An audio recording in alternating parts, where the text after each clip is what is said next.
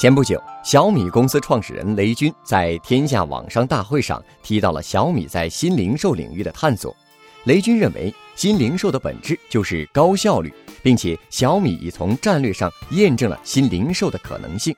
去年，小米第一家完全自营的零售综合体小米之家在北京开业，到今天已陆续在全国开设了一百三十七家门店。雷军表示，在未来三到四年内要开出一千家门店，小米之家成了雷军在小米贯彻新零售最重要的阵地。那么，小米的新零售是如何取得阶段性成功的？雷军总结了几点原因：首先是爆品，在互联网时代，爆品就意味着流量、口碑、销售额和效率。在信息爆炸的今天，如果不是爆品，消费者可能根本关注不到你。另外，从零售角度来说，如果只卖手机，整个销售效率会很低。所以，除了小米手机系列以外，小米还做了充电宝、空气净化器、平衡车、扫地机器人等。小米零售的核心是做合适的产品组合，其次是高颜值。在这个颜值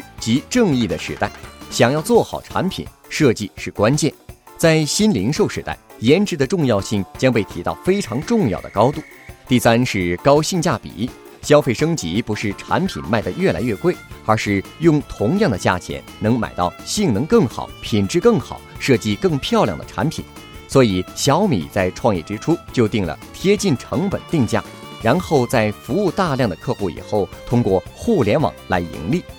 雷军说，从小米内部的实践来看，小米线下连锁店的效率跟电商非常接近了。再过一段时间，也有可能达到电商同样的水平。小米作为一个新零售的公司，在战略上已经验证了新零售的可能性。小米的商业模式，更通俗的讲，就是要做科技界的无印良品，用互联网的技术和方法做线下零售，丰富的产品组合，保持高品质、高颜值、高性价比的产品特性，这些东西贯穿在一起，构成了小米模式。